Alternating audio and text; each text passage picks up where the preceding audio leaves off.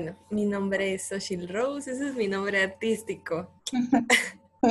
Tengo 24 años y me dedico al teatro y a la improvisación. Soy actriz e improvisadora y tengo, bueno, desde de estar como metida en este mundo del arte escénico, yo diría que ya van siete, siete años, siete años.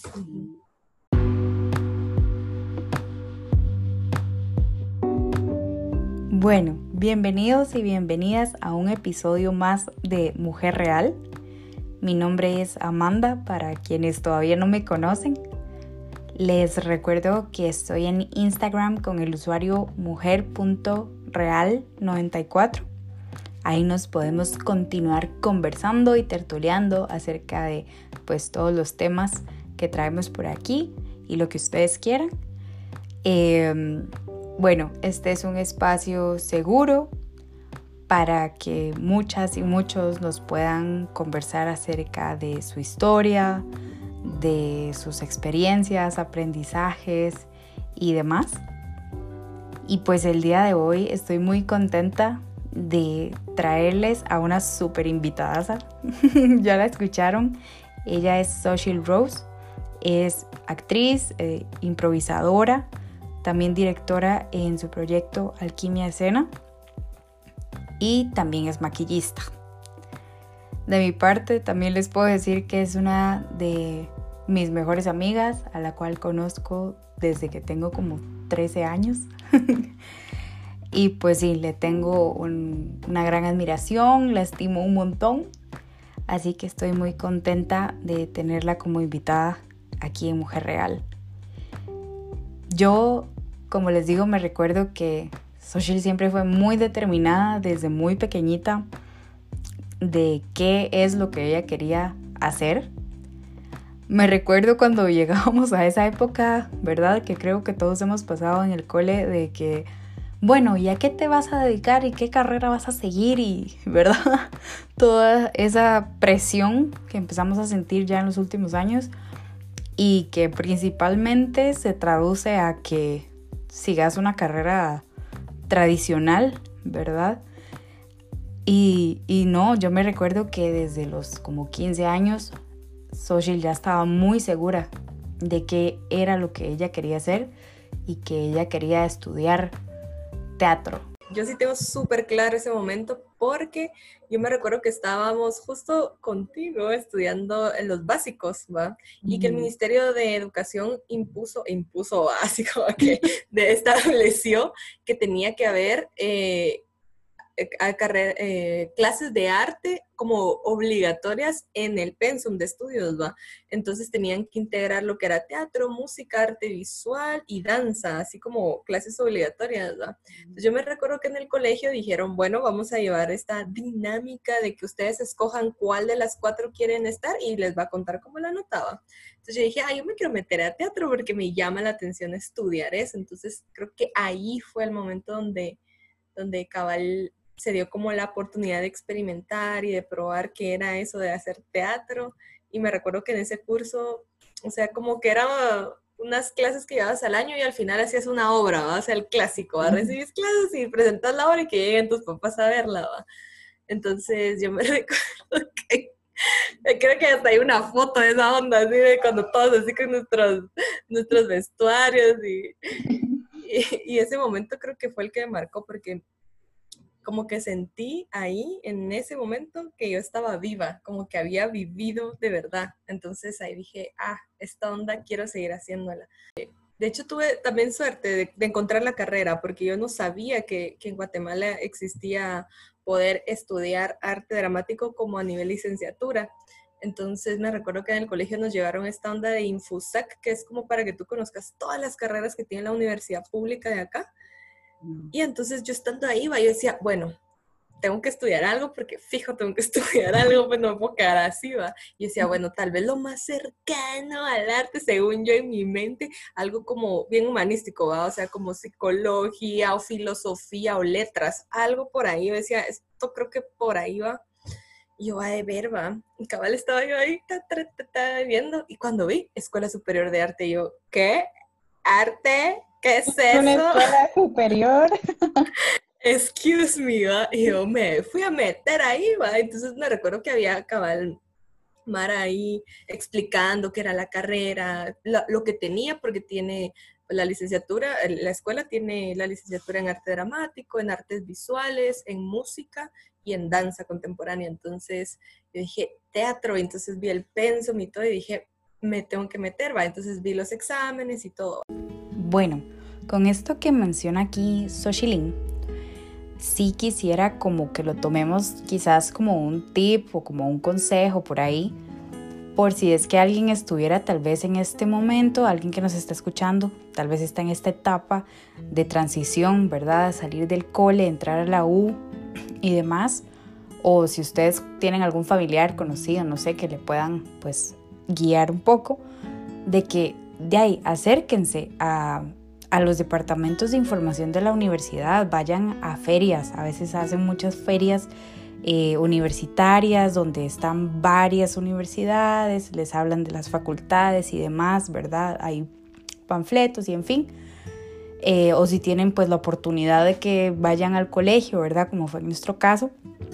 Pero acérquense, realmente pidan orientación, vayan a la U y pregunten, porque digamos, Social y mm, otras personas han tenido tal vez esta vocación muy clara, ¿verdad? Y que va de acuerdo a sus habilidades y, de todo.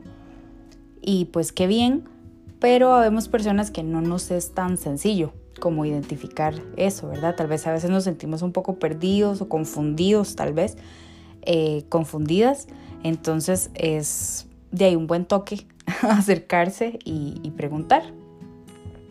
Y bueno, volviendo a la historia, pues Xochilín sí logró ganar los exámenes y entró a la Escuela Superior de Arte de la Universidad de San Carlos. Esto, creo que es, chilero poder comentarlo porque en Guatemala tenemos la suerte, diría yo, o sea, sí, es la hostia, de tener una educación pública por la que pagas 15 dólares al año, ¿verdad? Entonces la gente no, la gente que puede, que logra entrar a la universidad pública, pues tiene esa ventaja de no pagar mucho dinero por, por una educación superior. Bueno, ya con la vocación clara, exámenes ganados y de todo, pues viene este momento de enfrentar a la familia y a las personas cercanas y decirles, pues a esto es a lo que me quiero dedicar. y Social me cuenta de que hay una variedad de reacciones por ahí, así que vamos a escucharla. Bueno, vieron como múltiples reacciones. Ya cuando me tocó decirle a mi gente, ¿verdad? Porque mi mamá me decía, es que usted debería estudiar arquitectura. Y yo, ¿qué? O sea, ¿de dónde salió eso? Así no, ni un talento para, para calcular, ¿me entiendes? Mi visión espacial es malísima. Entonces yo decía, esto sí, no, no, entiendo, o doctora, yo, pero ¿por qué? O sea, no tengo esa vocación y nunca me lo imaginé tampoco. Entonces, ella como que sí insistió mucho al principio que no estudiara arte dramático porque era como, te vas a morir de hambre, el clásico, ese es un clásico, te vas a morir de hambre, no vas a ganar dinero, bla, bla, bla, eso no se estudia, etcétera, etcétera. Pero mi papá fue como, como, haga lo que quiera, a mí que me importa.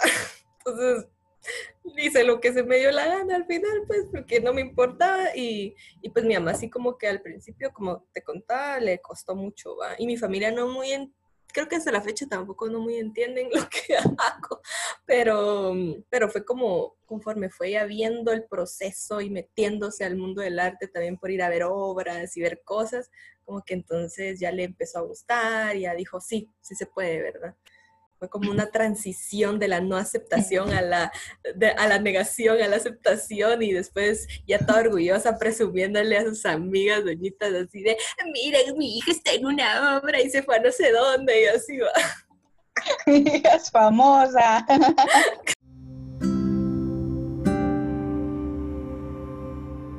En todos estos años de amistad con Social, he tenido la oportunidad de estar cerca de su familia, de que me han tratado también como a otro miembro más de la familia. Y la verdad que su mamá también es una mujer a la cual admiro montones. Pero también conocí a alguien, tuve la oportunidad de conocer a alguien muy importante para Social y fue a su abuelita Tere. Tuve una experiencia muy bonita con mi abuelita, con mi abuelita Tere, que ella mm, fue la única de mis abuelitos que logró verme haciendo teatro. Y cuando ella me vio por primera vez actuar, que fue en una obra que se llama Las Troyanas, ese día ella me dijo que entendía por qué, porque yo estaba haciendo esto y que me iba a apoyar. Me dijo, dijo que me iba a apoyar y que se sentía sumamente orgullosa. Y para mí fue como... No sé, fue muy hermoso. Y bueno, me empezó a apoyar con, con cosas, ¿verdad? Me compraba ropa porque decía, esto lo puedes usar de vestuario. Mira, toma dinero para comprarte las cosas que necesites, no sé qué cosas, pero toma. Y así hasta los últimos días de su vida. Ella me apoyó mucho.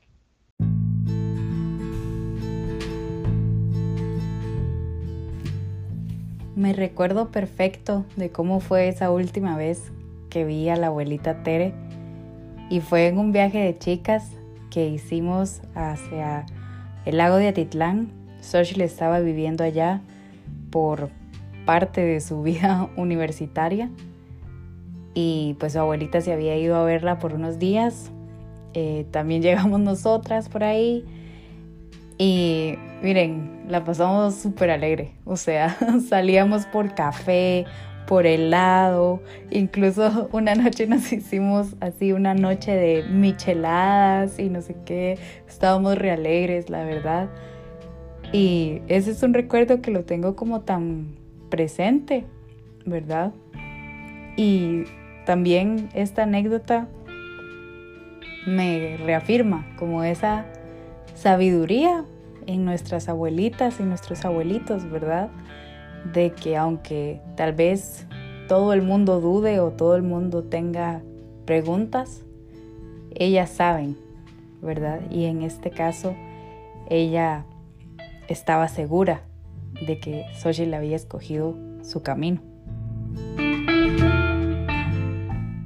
Y bueno, yo creo que a estas alturas ya se van dando cuenta que Social en este camino se ha ido ganando muchos y muchas fans, incluyéndome. Pero pues la cosa no es siempre sencilla. También en algún momento en su vida universitaria le ha tocado enfrentar momentos con profesores un poco egocéntricos y juzgones. Sí, de hecho tuve una experiencia con un maestro que, que era como esos maestros así como bien respetados del gremio y todo. Y hubo un, día que me dijo, mira, Sushil, em, tú deberías de, dedicarte solo al maquillaje, ¿va? Y yo, ¿cómo así?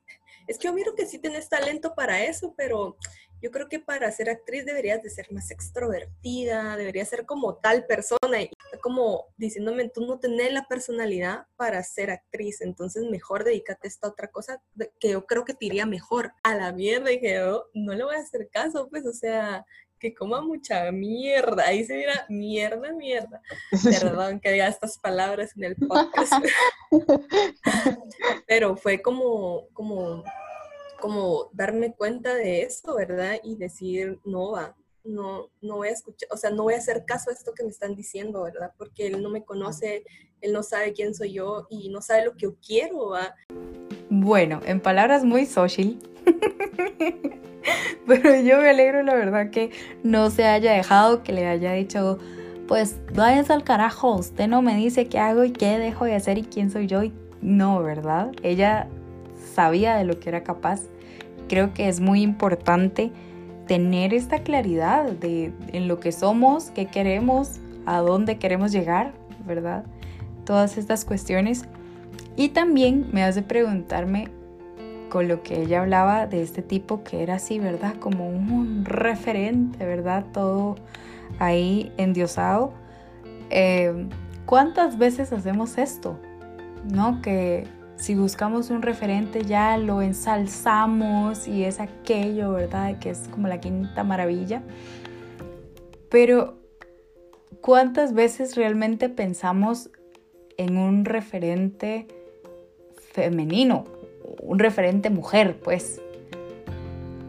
No sé, siento que hay como una constante de que cuando hablamos de alguien que sabe, es hombre. Sí, digamos, eh, dentro de, y de hecho también como que se nota mucho en, la cantidad de maestros que tú llegas a tener eh, a, lo largo de tu existencia, cuando estás estudiando, cuando te metes a talleres, eh, siempre hay como mucha, ¿cómo se diría? Como que mayormente son hombres los que te dan clases, ¿va? Y bueno, uno se acostumbra y ni se cuestiona eso, hasta cuando ya empiezan a haber mujeres que, y vos decís, ah, sí va.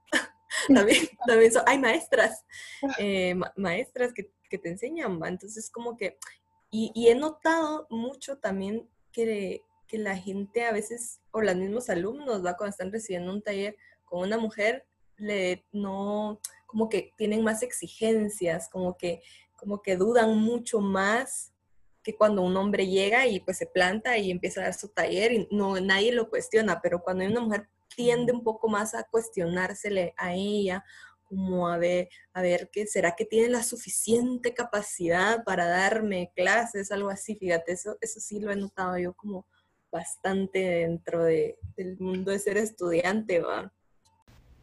Así como en todas las artes, el teatro también tiene diversas ramas o técnicas a las cuales te puedes inclinar mayormente. Y pues con el tiempo y las experiencias, Social descubrió la improvisación dentro del teatro yo conocí esta técnica que se llama la impro, la improvisación teatral, y como que al conocerla yo ahí encontré como mi camino dentro del teatro, o sea, de todas las cosas que hay, esa fue la, la, rama que más, más me, me llamó, ¿verdad? Que la impro tiene como esa magia de, bueno, no es magia, sino que eh, tiene tres pilares fundamentales, que es la escucha, la escucha del entorno, de tu cuerpo, de, de tu adentro, eh, la, aceptación, la aceptación de las ideas de los demás para poder construir, la aceptación de tus propias ideas y no juzgarte, ¿va? Y ver el error como una oportunidad de juego, ¿va? De, crear algo nuevo, de no verlo como algo malo, sino como esto, esto lo podemos explotar y, usarlo de otra forma, ¿va? Entonces ahí es donde se va desarrollando también la creatividad. Y yo recibí también unos, eh, un diplomado en Colombia sobre improvisación. Entonces ahí como que se me expandió el mundo y el universo de la impro, así como que lo que yo conocía, porque aquí en Guate se hace impro desde hace un poco más de 10 años, ¿va? Y es como, yo siento que el conocimiento llega hasta un límite, ¿va? Porque llega, pues, hasta cierto punto, ¿verdad? Y yo conocía solo una cosa, ¿va? Solo una cosa y para mí era solo eso y todo, pero ya cuando logro como viajar conocer otros maestros de otros países, porque en ese diplomado llegan maestros de varias partes del mundo. Em, y conocer gente de toda Latinoamérica haciendo impro y conocer las historias de lo que hacen en Latinoamérica y también en Europa sobre la impro era como uh, una explosión así de conocimiento exagerado. Yo creo que hasta la fecha todavía estoy procesando cosas que aprendí hace dos años. Pues. Aquí hay un punto que me parece muy interesante y es el mencionar que ojalá no nos quedemos únicamente con una formación eh, de la universidad, sino que busquemos otras alternativas de aprendizajes, ¿verdad? Eh, sería excelente si todos pudiéramos, salir eh, al extranjero y conocer personas de distintas culturas, países que han viajado, ¿verdad? Eh, tal vez sería lo ideal, pero eh, pues también depende mucho de nuestras posibilidades, pero siempre buscar alternativas, ahora también hay muchas online o tal vez dentro de la misma U, pero algún curso alternativo, ¿verdad? Siempre es como una buena opción para ir expandiéndonos también eh, nuestra visión, ¿no? Y bueno, Social para poder lograr esto, también, pues, bueno, número uno, tuvo que ahorrar por mucho tiempo, ser muy organizada con sus recursos, eh, con lo que ella quería hacer, ¿verdad? Tener muy claro esa meta. Y también eh, ella se acercó al Ministerio de Cultura y Deportes para pedirles también su colaboración.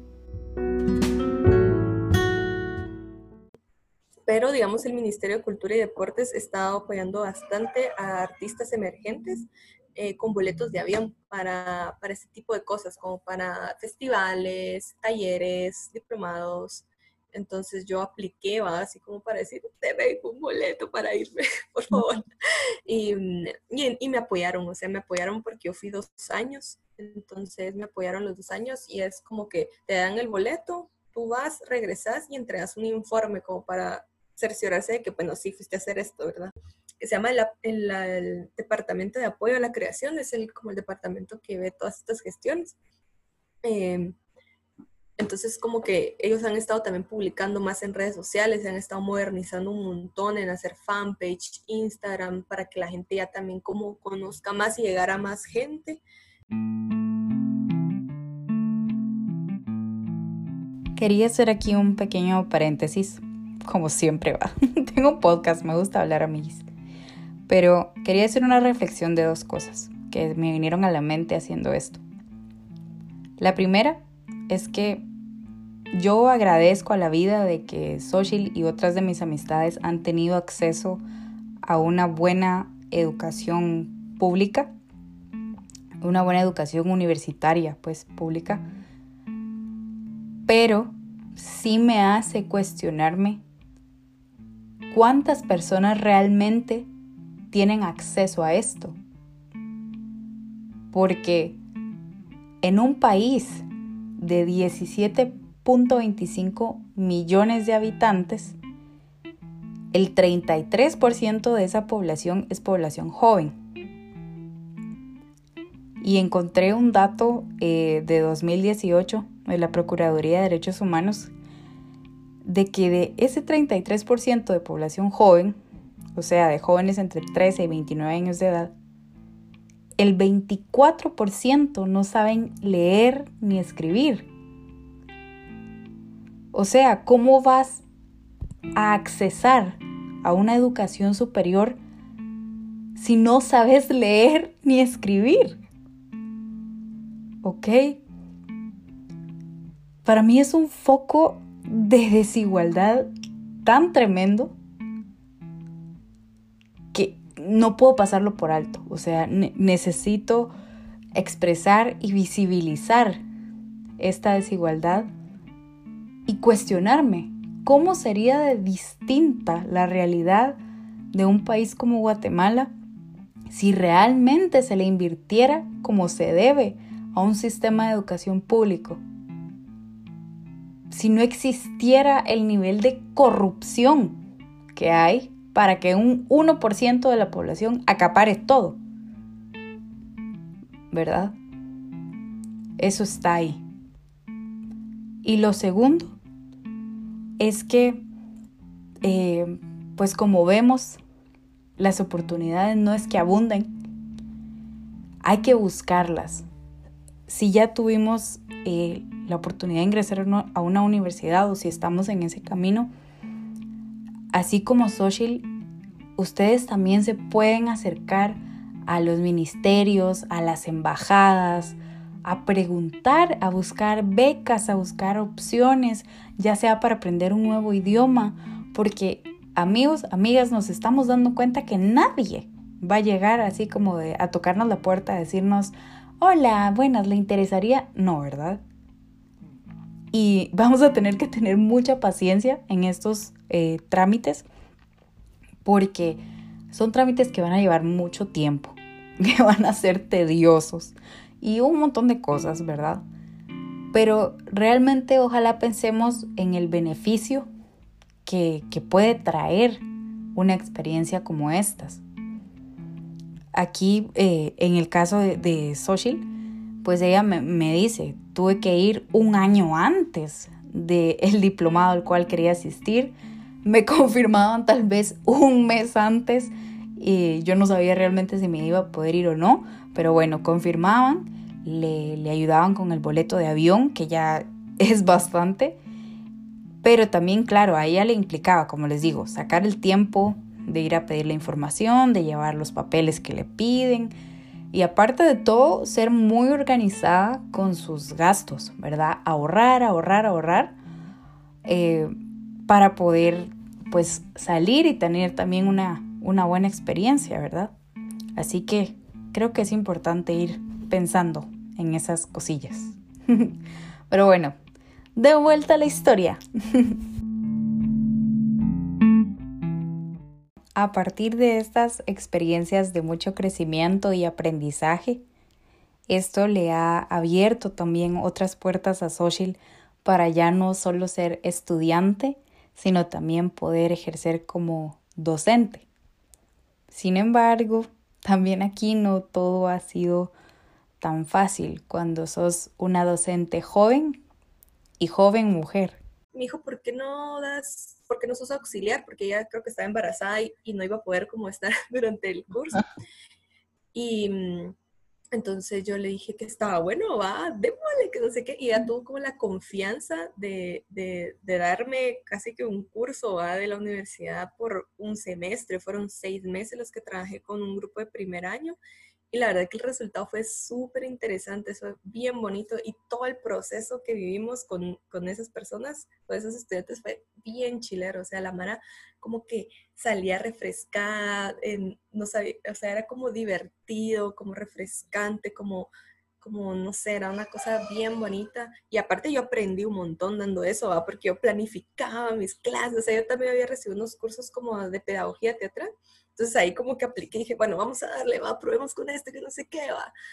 Y entonces me funcionó. Y a, partir de eso como que ya empecé a tener más confianza para dar ya talleres como aparte o afuera de la universidad.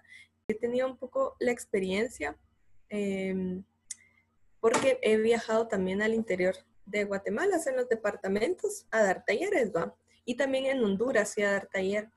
Y es bien curioso porque siempre hay, hay jóvenes y hay adultos, o sea, hay de todo, hay como de una gama de edades. Y tiende, me ha pasado varias veces que la gente adulta, ay, también en Colombia, ahorita y, y la gente adulta es como que me mira y me pregunta, ¿tú vas a ver el taller? Y yo, sí, y así estaba fresca, sí. y, ah, así la cara de, ah, ah, bueno, y se van, así como, ay, ¿por qué me metí a esto? Si era una no sé, me imagino yo que eso deben de pensar, pero yo respiro, me calmo, no, para que me enoje, yo, igual no vale la pena, pues, eh, y empezamos el taller, va, y ya empieza a fluir y todo, entonces ya cuando fluye y la Mara tal vez logra como quitarse esa, como ese juicio, ese juicio de valor, entonces ya, ya la experiencia cambia, ¿verdad? sí he tenido a veces mala suerte que no se quitan ese juicio de valor y, y pues sí hay como una confrontación ahí de, de, no, demuéstreme usted a mí de lo que es capaz de hacer, porque usted es la experta, ¿no? Y yo así como, no, yo sé, yo no soy experta, yo vengo a compartir lo que yo he aprendido y ya va. Y no, yo así como, pero sí, es, es como que sí me he topado un poco con eso, fíjate. Y más cuando es gente mayor y y masculinos. O sea, sí lo refiero porque nunca me ha pasado con una mujer. Porque me ha tocado también como que, que tener que decir o que las personas que están organizando, digamos, los talleres, digan como mi currículum, ¿va? o sea, como, miren, ella es, terminó una licenciatura, se fue a un país a dar, o sea, como para que la gente ya quite su juicio de valor, ¿va? Y que digan, bueno, entonces sí, ella y eso siento que es feo hasta cierto punto, ¿va? porque yo no necesito estar demostrando así como que llevar a mi título. ¿va? Bueno, para mí aquí queda muy marcado ese adultocentrismo arrogante, ¿verdad? Y machista de yo sé todo y usted no me contradiga, no me falte al respeto, no sea malcriada. y, y todo ese discurso. Pero también con Social conversamos acerca de esta otra como arrogancia también que hay acerca de centralizar el arte, ¿verdad? Como que en la ciudad ponemos este pedestal de, ay, aquí pasa todo lo bueno, ¿no? y realmente se deja de lado toda esa gran labor que los, los y las artistas en el interior del país están realizando constantemente. Y yo en lo que he podido vivir es que hay mucha colectividad y también hay mucha identidad presente en estos trabajos. Y eso es muy chilero, o sea, como descentralizar el arte, porque al final todo se centraliza aquí en la ciudad, ¿va? Y todo está pasando aquí y en las comunidades, en los departamentos, hay movimientos también, pero casi no se conocen o casi no, no se llega como a hacer esos intercambios, ¿va? Entonces sí es súper importante como salir de la ciudad y compartir, conocer. Porque mm, la experiencia que he tenido ha sido mayormente con jóvenes eh, trabajé con un grupo de Santiago Atitlán y digamos que ellos ya tenían un poco de, ya de experiencia antes, ¿no? Porque ya habían trabajado con otro grupo de artistas que, que viven, digamos, en el lago, en el lago de Atitlán. Entonces, como que no, no pensaba mucho así como, ay, la ciudad, ni nada de eso, sino que en su comunidad, eso es muy chilero, porque la gente, de hecho, las personas que hacen cabal arte en sus comunidades es como para la comunidad, ¿va? Digamos, en Solola también hay otro grupo de, artistas en el tablón que se llama los Subsil, Subsil High, y ellos dedicados a hacer teatro, danza y música y su arte en su comunidad, ¿va? Y eso es súper chilero porque, pues sí, va, o sea, es necesario. Y, y estos de Santiago, pues cabal en Santiago, a hacer, hacer, sus títeres ahí en Santiago. Y era como, yo creo que más que yo enseñarles algo, ellos me enseñaron a mí, o sea, como ver todo ese su mundo. Eh, y fue como hacernos amigos y familia, ¿no? o sea, hasta la fecha todavía somos amigos y nos escribimos y todo. Una de las cosas que yo más le admiro a la Xochilín es esa seguridad, esa independencia que ella tiene para ir por lo que quiere y que no la hagan tambalear. Y pues conversábamos ahí un poquito, ¿verdad? De cómo a, estas edades, no, pero que sí, de veras ya empieza uno como a ver su entorno y que hay muchas amigas, ¿verdad? Que ya son mamás o que se van a casar y que un montón de cosas. Y también esa experiencia que tuvimos de estudiar en un colegio católico, terrorífico por cierto. y cómo ha sido también ese proceso de autoconciencia para romper un poquito con esas cosas. Yo siento que yo he tenido suerte de como al meterme a este mundo a los 18, o sea, jovencita, recién salí del colegio, em, toda como, no toda, pero la gran mayoría de personas que se meten al arte tienen un pensamiento un poco más abierto, un poco más liberal, entonces, la gente con la que yo me he rodeado no es de las personas que, piensan así como tradicionalmente, ¿va? Entonces, creo que nos, la gente con la que me he rodeado rompe bastante con eso, entonces nunca me he visto como en la presión o he sentido así como eso de, no, yo estoy sola, necesito marido y esas cosas. Y, o sea, como que, y hijos no menos, y de hecho, y cambiarme de un colegio católico a un colegio laico, para mí fue el, despertar, o sea, ahí creo que comienza a mí mi despertar grande al conocer gente de otras religiones y, esa tolerancia hacia las otras religiones eh, y de construir también la religión. Uy, no, es que es un trabajo que uno dice que da hueva, va, porque a uno le da hueva hacerlo y pensar en vos mismo y decir como qué cosas qué cosas tengo yo feas, malas o que no me gustan o por qué hago esto, por qué Eso es de estar pensando, estar con uno mismo y, y a uno no le gusta estar con uno mismo. Y para aquellos y aquellas que tal vez tienen en su corazón, en su mente, el querer dedicarse a una profesión de arte, los dejo con dos reflexiones muy importantes de parte de nuestra invitada.